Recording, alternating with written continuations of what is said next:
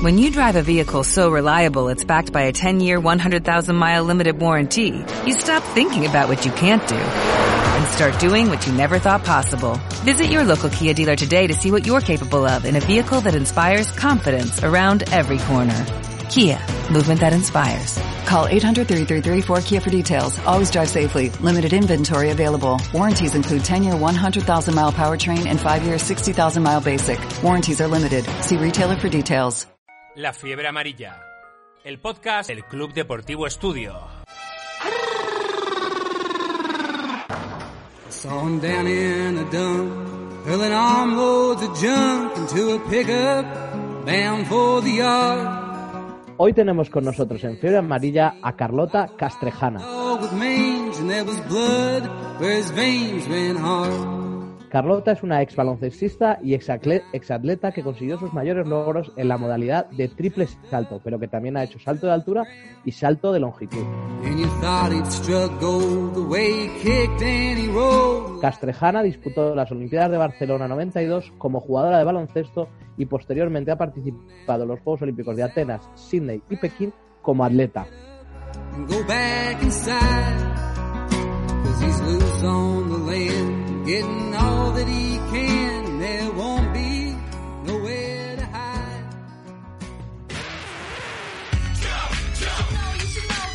La fiebre amarilla. El podcast de tu club, el nuestro, Club Deportivo Estudio. Bueno, pues estamos aquí con Carlota Castrejana. ¿Qué tal, Carlota? ¿Cómo vas? Buenas tardes. Hola, buenas tardes. Eh, voy a presentar a mis compañeros que están hoy. Chema Martínez, ¿qué tal, Chema? Hola, ¿qué tal? Buenas tardes, ¿cómo estáis? Y Miguel Orozco. Hola, ¿qué tal? Nuestros más jóvenes eh, compañeros están en época de exámenes y hoy no, no van a poder estar con nosotros. Pero bueno, Carlota, lo primero agradecerte que estés aquí con nosotros en, en este podcast del Colegio del Club Deportivo Estudio. Y queríamos preguntarte, pues bueno, ¿cómo has pasado todo este tiempo que hemos tenido que estar en casa? ¿Te has organizado bien? ¿Cómo ha, cómo ha ido el confinamiento?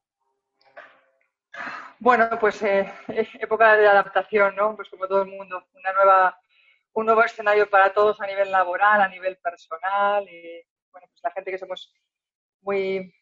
eh, la práctica deportiva es tan importante, pues ha sido dura, ¿no? No, no puedes salir a correr eh, por, las, por las tardes, el estar lejos, toda pues, mi familia es de, de Logroño y aún muchos meses sin, sin vernos, trabajando muchísimo, muchísimas horas, eh, intentando pues seguir dando pues, eh, pues servicios y atención y, y involucrándome en el trabajo y pues, pues los peques pues lo mejor posible. Sido- puedo decir que los peques han sido lo mejor de toda esta historia, ¿no? Al final, eh, pues cómo se han adaptado, cómo han entendido la situación y, y los que más lo han sufrido posiblemente y los que nos han dado muchas lecciones de, Sí. de cómo, de cómo precisamente adaptarnos, ¿no? Porque esto va de eso, de adaptarse. Pues sí, la verdad que, la verdad que, que tienes razón en eso. Te quería preguntar también así como introducción un poco por tu opinión de cómo estás viendo ya el proceso de desescalada en lo que es el deporte, pero en, el no profesional, porque es como mucha preocupación por organizar pues los lugares de ocio, las salidas y las terrazas, pero como que qui- quizás se ha prestado poca atención al, al deporte, pues eso, o al deporte escolar o a la parte de lo que es el deporte no profesional. ¿Tú cómo has visto esa parte? Hombre, pues lo he vivido muy, muy intensamente porque me- yo me sigo dedicando al, al Sí. deporte, ¿no? En la gestión deportiva y, y además, fíjate, este año había Juegos Olímpicos y, y, pues eh, los deportistas, en- yo creo que en general todo el sistema, eh, de repente tuvo que entender que aquí la única prioridad era la salud, ¿no? Y que la gente no muriese y que y quedaba en segundo plano el deporte, quedaba en segundo plano la formación, se trataba de, de, bueno, pues de un tema de salud. Y imagínate un deportista que llevaba cuatro años entrenando durante ocho horas al día, que le digan que te quedas en casa, ¿no? Es un deportista, Sí. eh, de repente tu, mente cambia y, y- y- y no puedes entender que, que se ha roto tu, tu único objetivo. Y yo, supongo que igual que los deportistas de élite, el resto de, de personas, eh, de los más pequeños, el deportista y el no deportista, porque al final el deporte es una pasión para el que llega a los juegos como para el que juega en un club modesto, ¿no? Es un, hay un compromiso diferente. Pues entendimos que esto iba de salud, que iba de que había que, que luchar contra algo que estaba por encima de nuestros eh, compromisos iniciales incluso por nuestra pasión por nuestro deporte, incluso por los objetivos, como te digo, imagínate los deportistas olímpicos, lo que ha supuesto para ellos, los maratonianos, Claro. tener que correr en cintas en casa, o, o los jugadores de, de baloncesto, el tener que parar la temporada. Los, Sí. los niños en el colegio, ¿no? más en el estudio que tanto se fomenta el deporte, el, el cambiar los hábitos. Pero sí, el, el objetivo cambia, el, el tema es la salud. ¿no? Y eh, Sí. una vez que todos lo entendieron, pues fueron incluso ejemplo de, de cómo, de cómo llevarlo. ¿no? Ya habéis visto miles de vídeos virales de cómo hacer deporte en casa de miles de formas. ¿no? Sí, sí.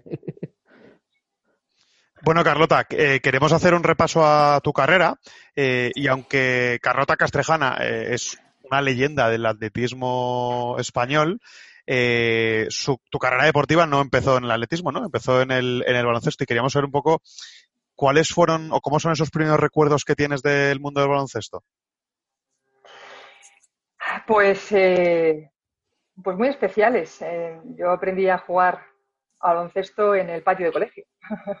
de un colegio en Logroño en el que había un entrenador, un entrenador, eh, como podéis ser vosotros, que, que le apasionaba eh, entrenar a gente, a gente joven. Yo tendría pues eh, 10, 11 años cuando, cuando empecé. Eh, y pues me- me acuerdo que salía de clase de, de- de de- gimnasia rítmica para ir a clase de piano y había un entrenador de colegio, Pablo Magaña, mi primer entrenador, dijo que esta niña, esta niña con esas piernas larguísimas, ¿qué hace yendo a clase de piano y a clase de, gimnasia rítmica? A jugar al baloncesto. Entonces me, me, me enganchó en un deporte que me, me acompañó muchísimos años. Y recuerdo en el colegio, con mi primer equipo, eh, eh, pues, los tres primeros recuerdos, a- amistades que duran para siempre, es lo que te deja el deporte. Y ese primer entrenador que me, me enganchó y me enseñó pues esos valores iniciales que, que ya me acompañaron para siempre. De hecho, uno es, un- él y su mujer son uno de mis mejores amigos hoy en día. Lo recuerdo en patio de colegio, así empecé a jugar al baloncesto. Qué bonito.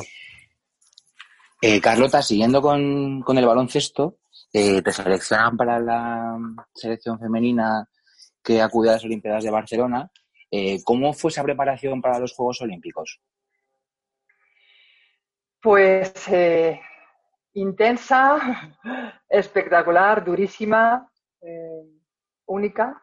Eh, desde esos 11 o 12 años, pues solo en 7 años después, ¿no? Estaba jugando como titular en los Juegos Olímpicos de Barcelona. Fíjate todo lo que pasó en esos 7 años, de ese patio de colegio con Pablo a, a, pues ese salto inicial en, el, en, en Barcelona 92.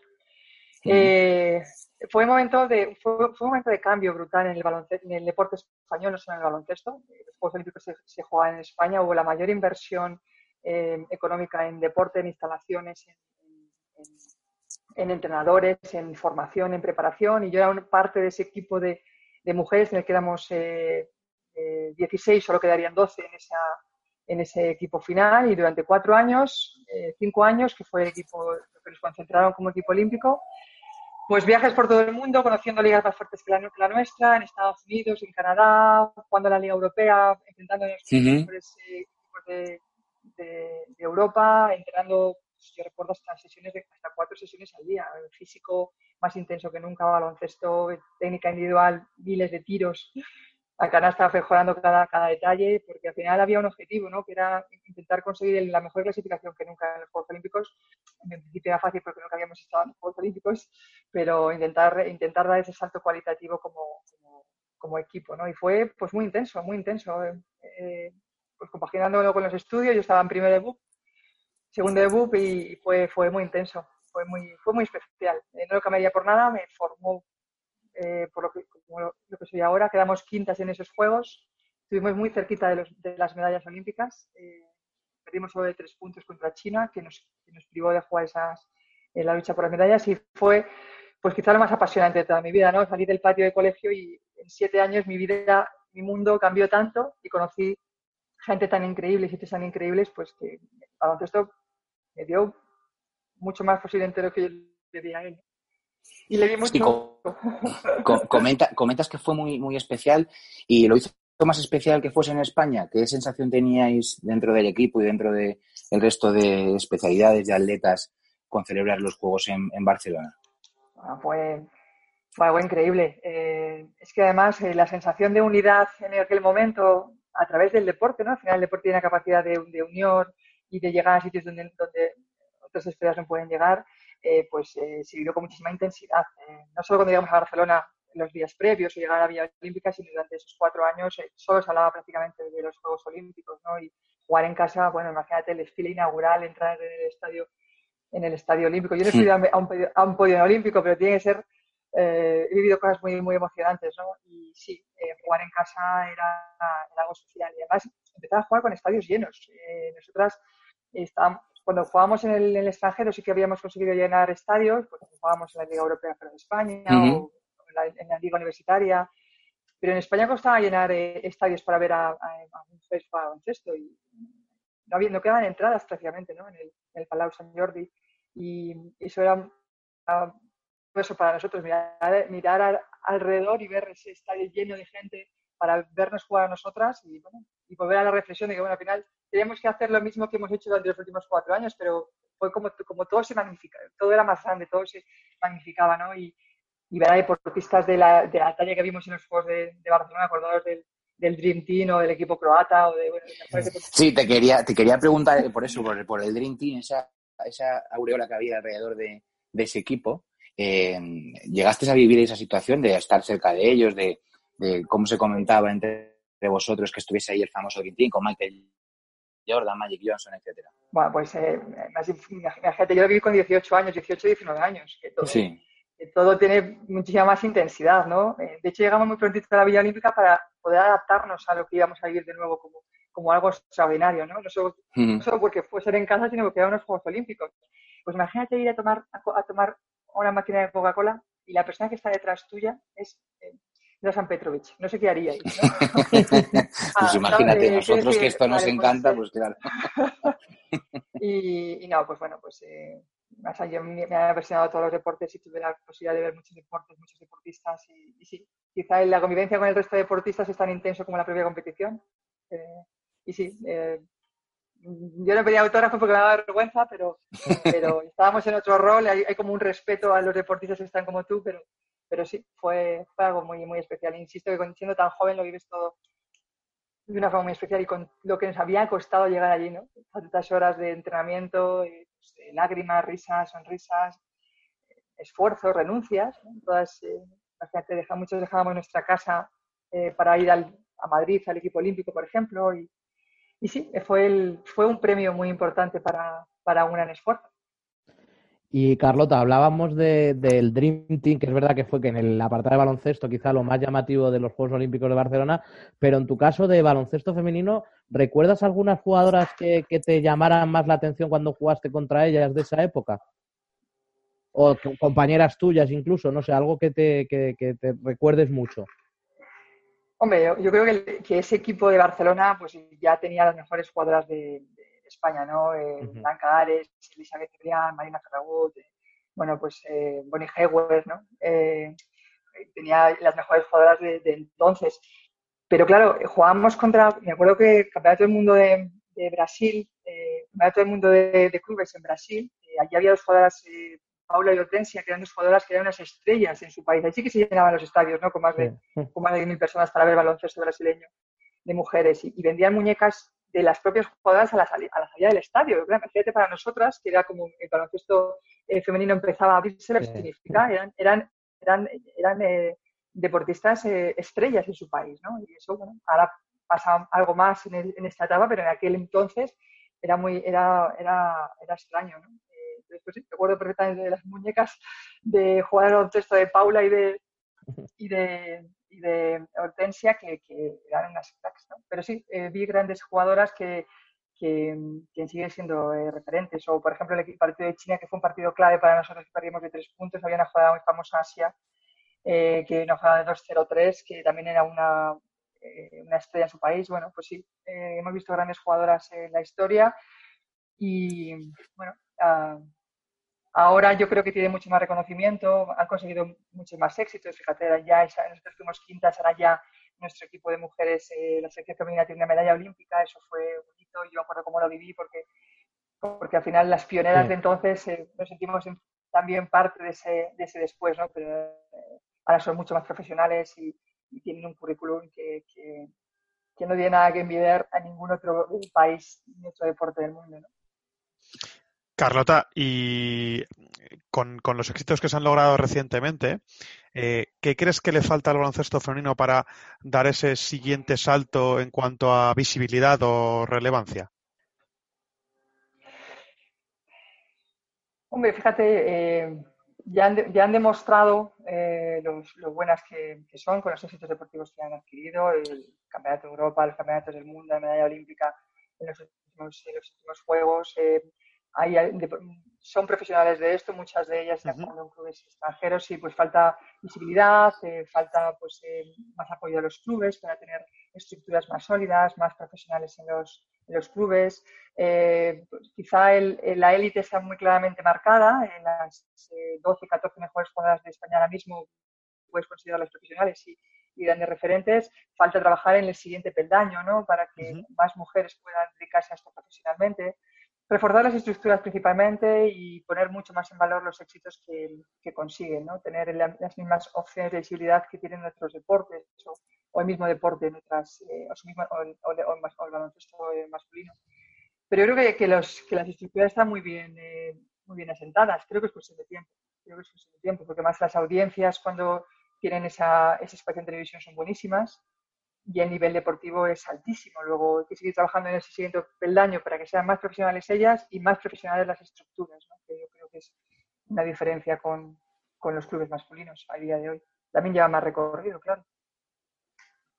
Carlota, yéndonos a, al baloncesto o vamos al deporte de, de, formación en general, nosotros durante estas, estas semanas hemos estado hablando de la importancia del entorno de, del jugador, el atleta o cualquier chaval que, que practique un deporte.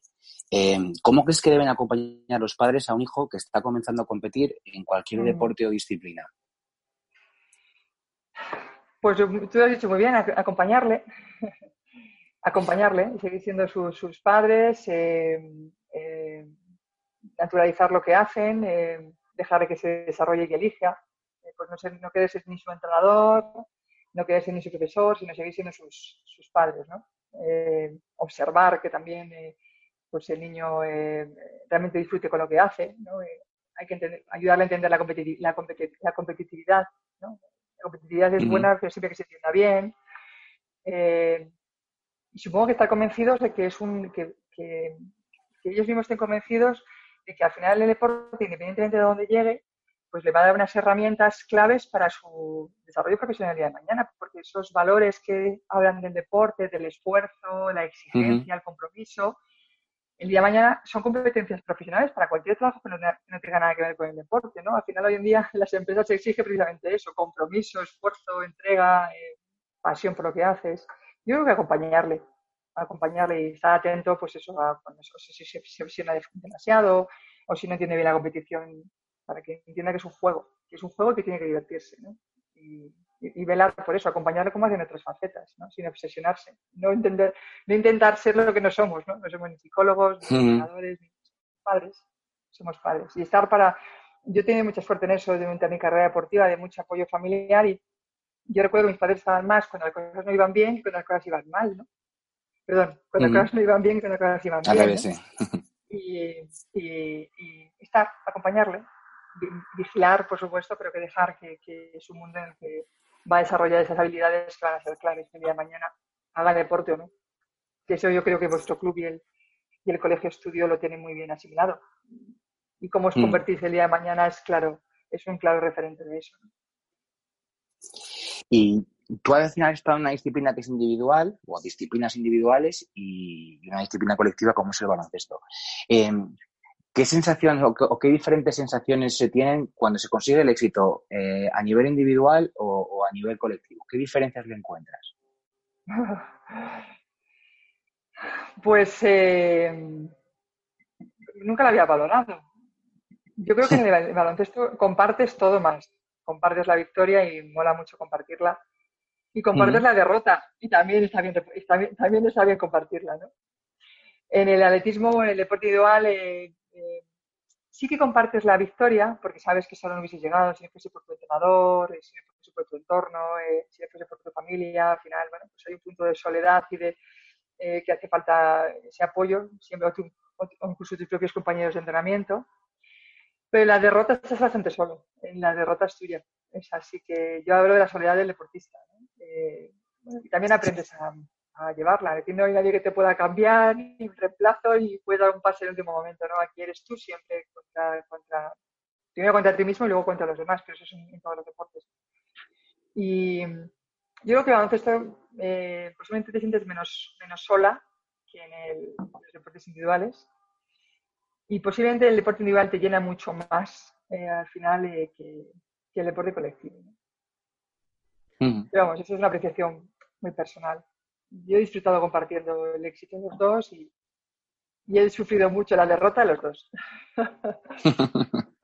Bueno, Carlota, vamos a entrar ahora un poco a hablar más de atletismo. Eh, nosotros, la verdad que todos somos más de baloncesto los que estábamos aquí, pero sí que nos ha ayudado a nos con Laura Martín, que es la directora de la Escuela de Atletismo, que seguro que la has visto alguna vez con los chicos del club por ahí, que me insiste para, porque ella hoy está entrenando ya y no podía estar, me insiste en que te invita a dar alguna clase el año que viene, así que seguro que, que podéis organizar ahí algo para, para la Escuela de Atletismo. Y bueno, ella ha sido un poco la que nos ha guiado en estas preguntas. Y la primera era ver un poco que, que, nos cuentes quién fue la persona que te propuso ese cambio o ese salto, aunque es un juego de palabras muy sencillo, del baloncesto pues al atletismo y luego el cambio que tuviste desde el salto de altura al triple salto. ¿Cómo fue ese proceso?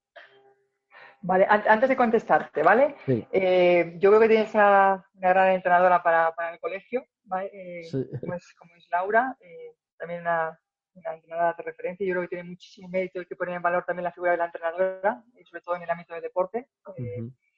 Eh, igual que has habla- has hablado de las jugadoras, también, lo, lo digo respecto a las, a las mujeres entrenadoras. Claro. Y, y luego también pienso que, que el atletismo es la base de todos los deportes. Creo que para ser un buen jugador de cualquier deporte, el atletismo te enseña eh, el, el ser el- algo atleta es, es clave, ¿no? Aprender a correr, aprender a saltar, aprender a lanzar, Sin dominar duda, tu claro. cuerpo. Entonces, creo que el atletismo puede ser la base eh, incluso de futuras lesiones, ¿no? Eh, yo me acuerdo de mi- mis primeros pasos en, en el, en el baloncesto con los preparadores físicos, insistían muchísimo en la- técnica de carrera, en elevar las, las rodillas, en, colocar bien la cadera. Creo que es clave eh, esa parte. Y el atletismo, las- el ABC del atletismo es, eh, viene- bien a todos. O sea, que tenéis que estar muy aliados con Laura, que seguro Sí, que sí. te hace crecer como, como, como, como club. ¿Y Pues por sí. qué me cambié? Pues bueno, pues eh, en el fondo me encantaba el deporte. Yo era, llegó un momento que era tan feliz dentro de la pista de baloncesto como en la pista de atletismo, que teníamos un preparador físico, eh, Bernardino, Bernardino Lombao, que además sí. ha fallecido hace Sí, muy sí. poquito y para mí ha sido un, un referente y a la- él le apasionaba el, el atletismo. Y entonces descubrí que era, eh, me encantaban las dos cosas. Y además vivíamos en, el en un centro de alto rendimiento y compartíamos la residencia con, deportes, con deportistas, ¿no? con diferentes deportistas de diferentes especialidades. Me encantaba verlos entrenar, me encantaba su concentración, me encantaba su, su disciplina personal, eh, incluso la alimentación comparada con nosotros. Fíjate que nos cuidábamos nosotras, imagínate cómo se cuidaban los atletas. Eh, me encantaba el atletismo, no se me daba mal. eh, yo creo que era una jugadora más física que- que- que igual, que, igual que táctica. Al final era, era un 4, pero corría al contraataque, eh, jugaba por dentro y por fuera, entraba al rebote. Era, era mucho más física que, igual que otras jugadoras más hábiles en otros aspectos tácticos o técnicos. Eh, y bueno, pues hablé con Lombao, le dije, me gustaría después de los juegos intentar hacer atletismo, con todo el respeto a, a empezar algo nuevo. ¿eh? Y dijo Lombao que también estaba eh, también era como Sí. muy eh, visionario y me dijo, yo te echo una mano, ¿no? Entonces, pues hablamos y dejé, después de Barcelona en el 92, pues colgué las zapatillas, nadie lo entendió, vosotros todavía menos, claro, y ¿cómo puede ser? Claro. con becas en Estados Unidos, con buenos contratos para quedarte en España y empecé una aventura nueva, eh, porque en el fondo quería vivir esa otra aventura. ¿no? Al final le habitaba de aventuras y hay que vivir. Salí de mi zona de confort y me lancé a otra aventura y bueno, pues me convertí en atleta. Nadie lo entendió ni lo entenderá nunca. Insisto, en este foro menos, mi marido que era jugador baloncesto Eso tampoco, lo tampoco. nunca. No espero que nadie lo entienda. Pero, Pero, bueno, al oye. final hacer lo que tu corazón, supongo que tenía 18 años, Claro. ahora no lo haría, la, Sí, la sí, que sí. tengo, pero ahora no lo haría. Pero con 18 años hacer lo que te dice el corazón, no lo que te dice la cabeza. Efectivamente. Me lancé. Y eso hice. ¿Por qué? Pues sí, bueno, luego ya dentro del atletismo evolucioné primero en toda altura y al final mi prueba más, más, eh, más- posiblemente la que más podía destacar era en el triple salto y, y ahí me fui. Carlota, Y con, eh, eh, dentro de esa aventura que iniciaste con el cambio, eh, ¿cómo recuerdas esa primera competición de atletismo a la que, a la que fuiste? Guau, pues eh, uf, fue durísima. Eh, fue durísima porque eh, al final eh, la adaptación a un deporte tiene su tiempo. O sea, tú no dices, yo soy durante toda mi vida siendo jugador de baloncesto, me pongo a atletismo, no te conviertes en atleta de la noche a la mañana. Tiene una transformación. ¿no? Entonces, las primeras competiciones yo creo que era más una jugadora, una jugadora de baloncesto que estaba practicando atletismo. Y con el paso del tiempo me acabé convirtiendo en atleta. ¿no?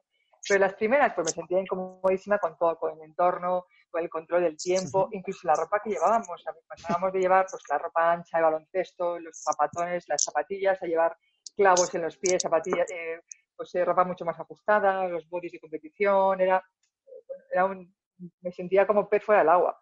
O sea, directamente, me costó tiempo. Los resultados no eran malos, pero yo no me sentía, bueno, no me, me costó, me costó no fue especialmente fácil la, entrada. ¿no? Quizás externamente sí, porque los resultados eh, eh, eran bastante buenos, pero yo me sentía como pez fuera del agua, hasta que de repente un día me di cuenta que ya me había transformado eh, y ya era una atleta que antes jugaba baloncesto. Sin darte cuenta, ¿no? Claro.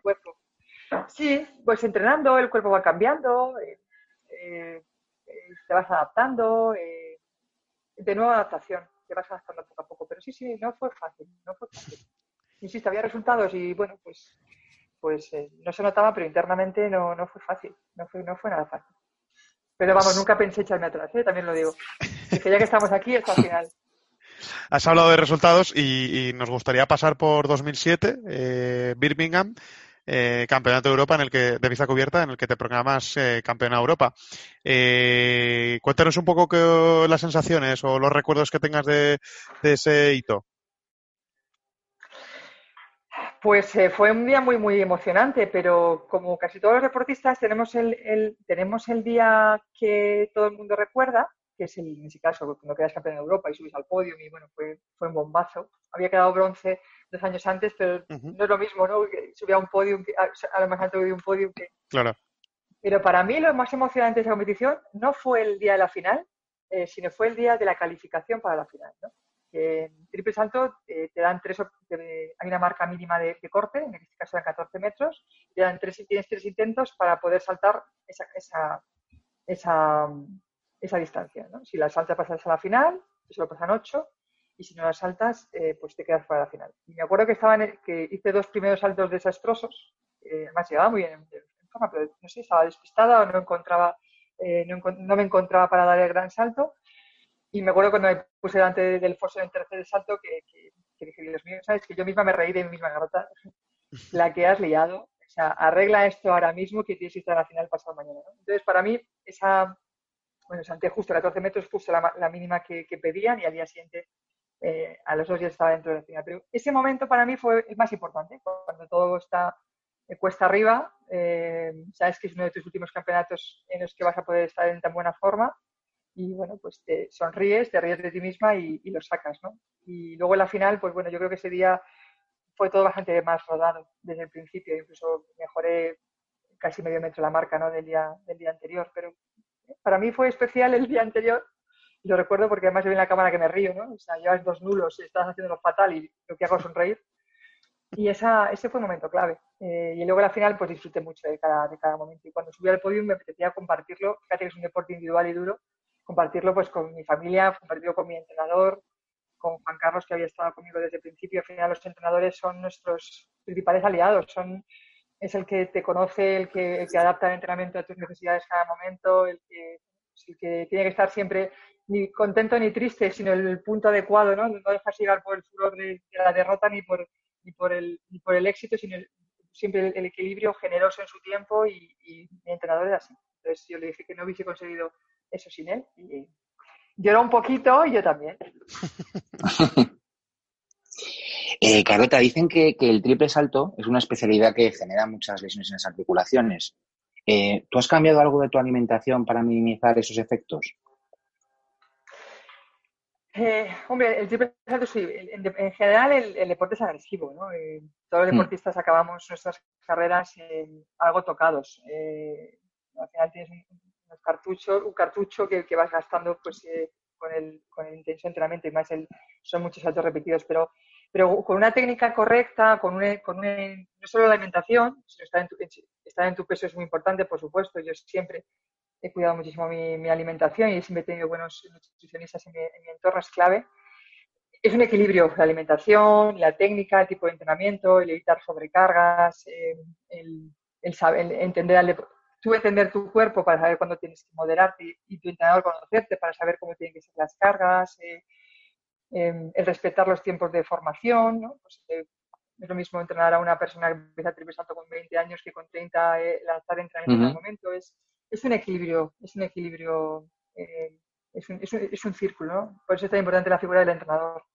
Tú mismo, de saber, de conocerte, de aprender a conocerte, para saber cuándo hay que parar, cuándo puedes forzar, y tu entrenador para si tú no lo has visto, porque el, el, el, atleta siempre quiere más, es muy difícil pararlo, y más cuando se acercan citas tan importantes como unos Juegos o como un Campeonato de Europa, y el entrenador tiene que estar atento a saber detectar cómo es el, deportista, ¿no? Es un equilibrio.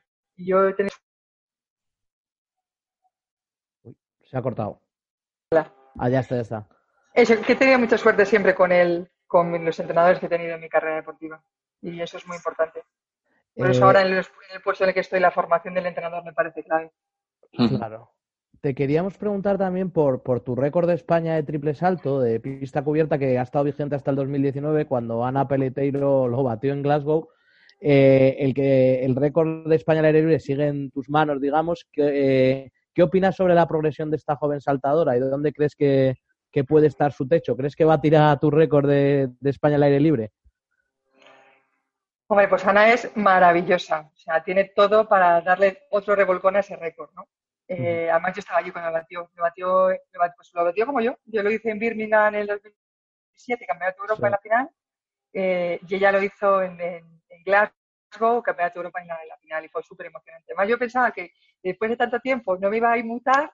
Y la verdad es que viví muchas emociones, ¿no? Con, Sí. con, con- con- con todo. Eh, sí, es, es excelente. Pero hay una cosa en la que no tienes razón, que es que eh, eh, cuando el récord de, de pista cubierta es más alto que el de aire libre, se considera como récord de España global. O sea que ya ella ya tiene récord de España, ¿vale? Lo ves, es, Es que no- cierto que- nosotros no dominamos, no dominamos tanto. No, pues eso, eso ya es muy técnico. Es muy técnico. Técnico, es- sí, sí, sí.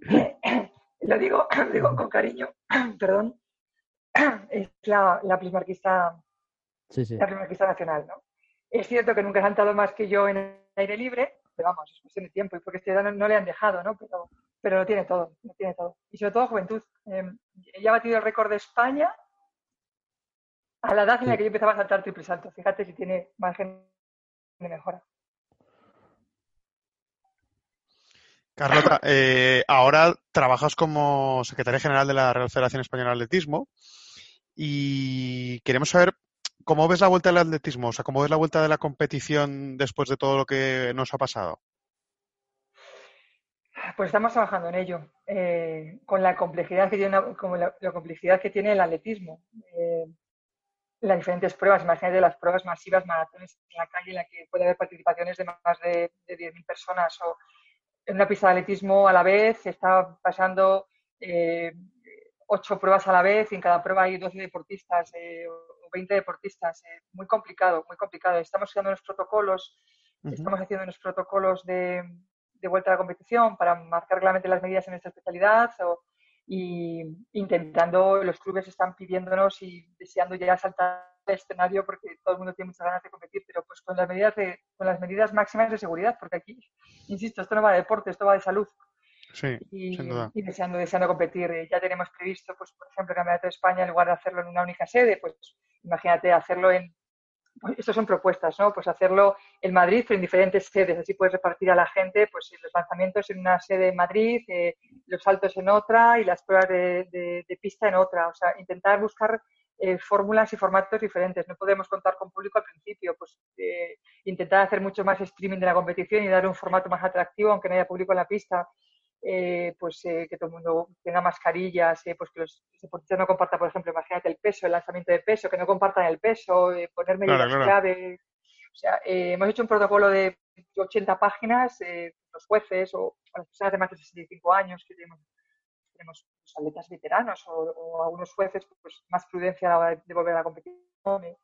Como organización, pues mucho teletrabajo y bueno, pues para gente que estamos todo el día viajando, por todo el año viajando por todo el mundo, pues es, es complicado estar en casa, pero bueno, pues eh, intentando gestionar como podemos desde, desde casa, pues reuniones eh, con los diferentes sectores, con los entrenadores, con los jueces, con los atletas, eh, con los clubes, cómo están, con los organizadores, saber cuáles son las necesidades y muchas incertidumbres, porque va a haber recortes presupuestarios y no somos un deporte todavía tan profesional como, como otros y hay muchos clubes modestos pues que, pues, que viven pues de la pasión de sus eh, fundadores o de, o de, alguna subvención pública que, que, les ayudaba a poder hacer competición. Pues no quiero ponerme triste, no es el foro tampoco para, para, para hablar de incertidumbres, pero sí muchas incertidumbres y anticiparnos a ellas para ver cómo podemos solucionarlas. ¿no? Y al final los deportistas siguen entrenando y pensando en la siguiente competición y, insisto, quieren salir a escena ya. Claro. Hola, ¿qué tal? Yo me acabo de incorporar, soy Félix. Hola, Félix, ¿qué tal? Muy bien. Eh, ¿Qué recomendación podrías darle a nuestros jóvenes atletas de la Escuela de Atletismo del Club Deportivo Estudio? Pues eh, que disfruten de esto, Félix. Tú lo sabes, que disfruten de sí. esto que, que el deporte es deportivo, eh, es, es, divertido y que respeten siempre a, eh, al rival, que, que, la mejor forma de respetar al rival es sacar la mejor parte de ti mismo, de ti mismo tanto como competidor como, como compañero, y que respeten muchísimo a, su, a, sus entrenadores, que ellos son los que, los que marcan las decisiones en la, en la pista. Pero siempre con la cercanía que, que, que también un entrenador tiene que, que dar. Bueno, pero básicamente que se diviertan, que esto es divertido. Bueno, Carlos, ay, perdón. Y ya para, para, cerrar la entrevista, nos gusta pedir una recomendación musical a nuestros invitados, con lo que solemos cerrar así el programa. Eh, si nos puedes decir algún grupo que te guste, alguna canción o alguna recomendación que nos quieras dejar. Buena recomendación, pues no sé. recomendación me atrevo, además, con los jóvenes que sois. Bueno, no te creas, que algunos no no tanto. o algún bueno, grupo, sé, algún grupo que te guste eh, escuchar, o yo que sé, cuando. Me gusta, me gusta mucho Coldplay, me gusta mucho Viva la Vida. Muy bien, pues Coldplay, Viva la Vida. Eh, muy buena canción y optimista para, para estos tiempos que vienen. Eh, Carlota, queríamos agradecerte que hayas pasado este rato con, con nosotros, con la familia del Club Deportivo Estudio, que sabemos que estás implicada además personalmente y, nada, desearte que las cosas vuelvan a su cauce, que yo creo que poco a poco estamos recuperándolo y, nada, lo dicho, mucha salud y, buen verano también. Bueno, pues a vosotros lo mismo. Gracias por contar conmigo, por acordaros de mí. Tenemos mucha suerte como padres que estéis ahí detrás de, nuestros, de nuestros hijos y gracias Gonzalo, Miguel y Chema y Félix por, por dedicarme por su tiempo y que además le, le guiñéis un ojo al atletismo también me encanta. Muchas gracias, Carlota. Hasta otra.